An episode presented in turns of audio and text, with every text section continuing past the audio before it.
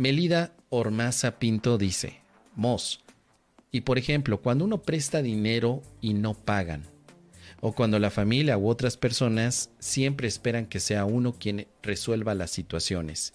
Eso me hace sentir abusada y molesta. Yo entrego al Espíritu Santo, pero me cuesta relacionarme nuevamente con esas personas.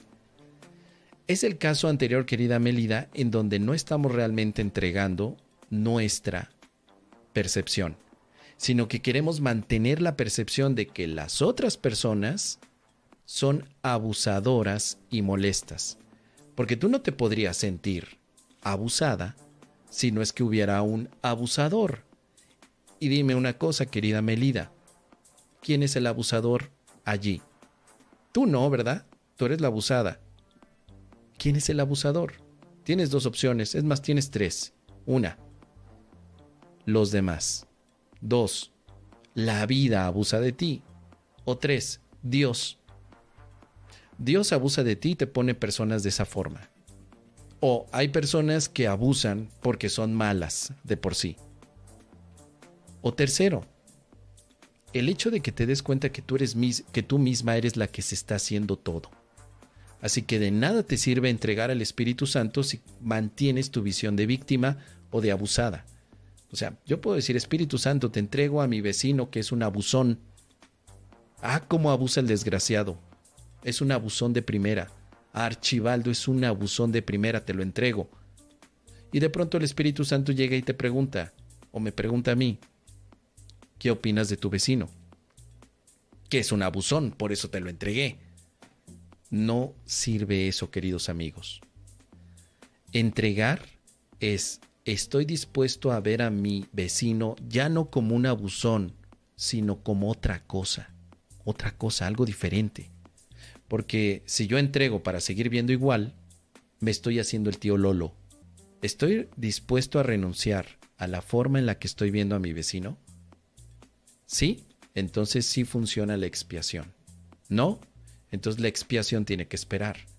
La expiación espera hasta que tú estés dispuesto a ver a los demás de otra manera. No como abusadores, mendigos infelices hijos de su mal dormir o hijos de la guayaba y de la tostada. La expiación solamente va a funcionar hasta que estás dispuesto a verlos como parte de ti.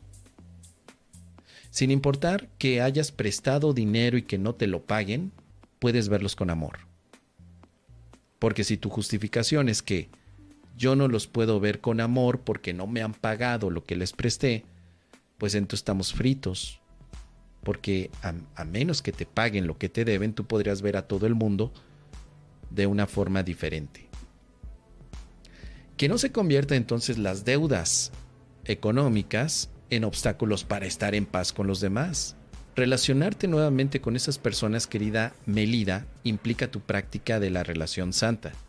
Si estás estudiando un curso de milagros, aplica tu lección del día a tu relación actual esa relación se ve beneficiada con tu lección del día. Por poner un ejemplo de bolón ping-pong y ya para concluir esta exploración con mucha gratitud. La lección del día de hoy, vamos a suponer que hoy estás practicando la lección número 100. Deseo la paz de Dios.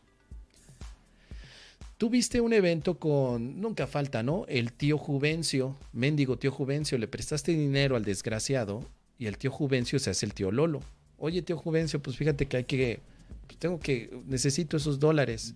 Y el tío Juvencio se hace güey, ¿no? Por acá, ay, perdón, es que sobrina, no te lo puedo regresar. Y tú dices, hijo de su hinche, che, che gente. Cuando empezamos con el che gente, che gente como es, o sea, que es un modismo por aquí en México, estás diciendo,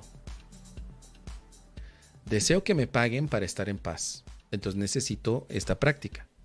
No, no necesito que me paguen para estar en paz. Necesito que me paguen para que cubran su deuda. Sí, pero para estar en paz no necesitas que te paguen. Y si te pagan y estás en paz, eso es algo que no busca un curso de milagros.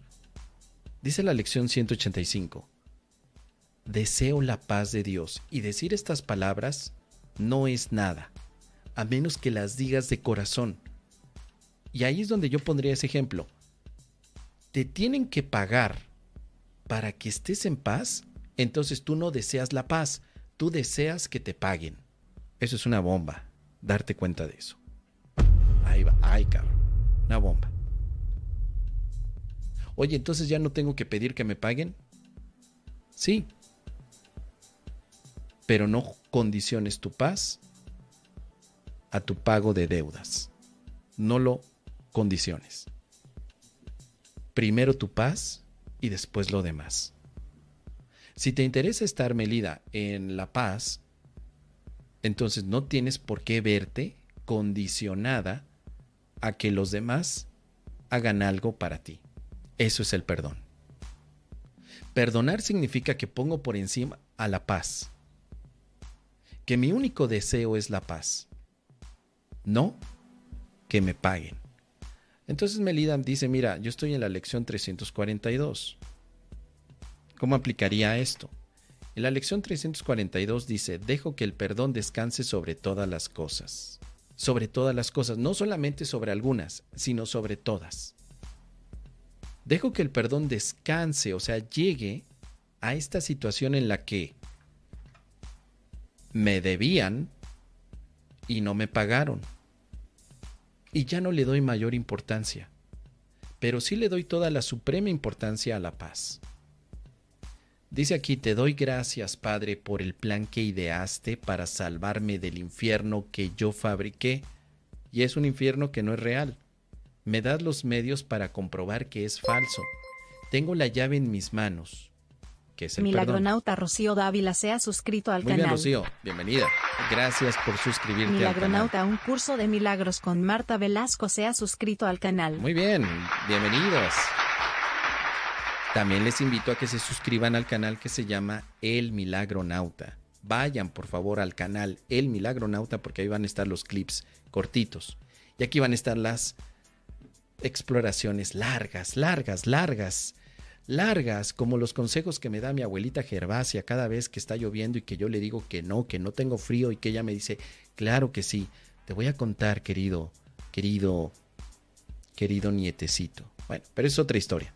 Dice aquí, el perdón descansa sobre todas las cosas, pero el perdón es darte cuenta que realmente no te están dañando. Realmente no. Así que querida Melida, realmente no tienes por qué mantener en tu mente a un abusador, sino más bien darte la oportunidad de ver esa experiencia de otra manera. Gracias a esa experiencia es que puedes darte cuenta que no tienes que mantenerte prisionera tú misma de lo que los demás hacen. En pocas palabras, la paz no depende de los demás. Depende de que tú la elijas. Si deseas la paz, y el perdón descansa sobre todas las cosas, entonces no te preocupes en tratar de resolver la vida. La vida no se resuelve. ¿Sabes por qué la vida no se resuelve? Porque no es un maldito problema. La vida no es un problema. No necesita resolverse. Entonces, ¿qué es la vida? Es el regalo que Dios te dio. Gózala. Disfrútala. No guardes resentimientos. Si el tío Juvencio no quiso pagar, puedes llevar una situación legal si quieres para que pague, pero eso no tiene que quitarte la paz. No hay paz que se pueda comprar ni vender. Pero la paz la puedes experimentar ahora y siempre. ¿Qué te parece, querida Melida? Déjame tus comentarios.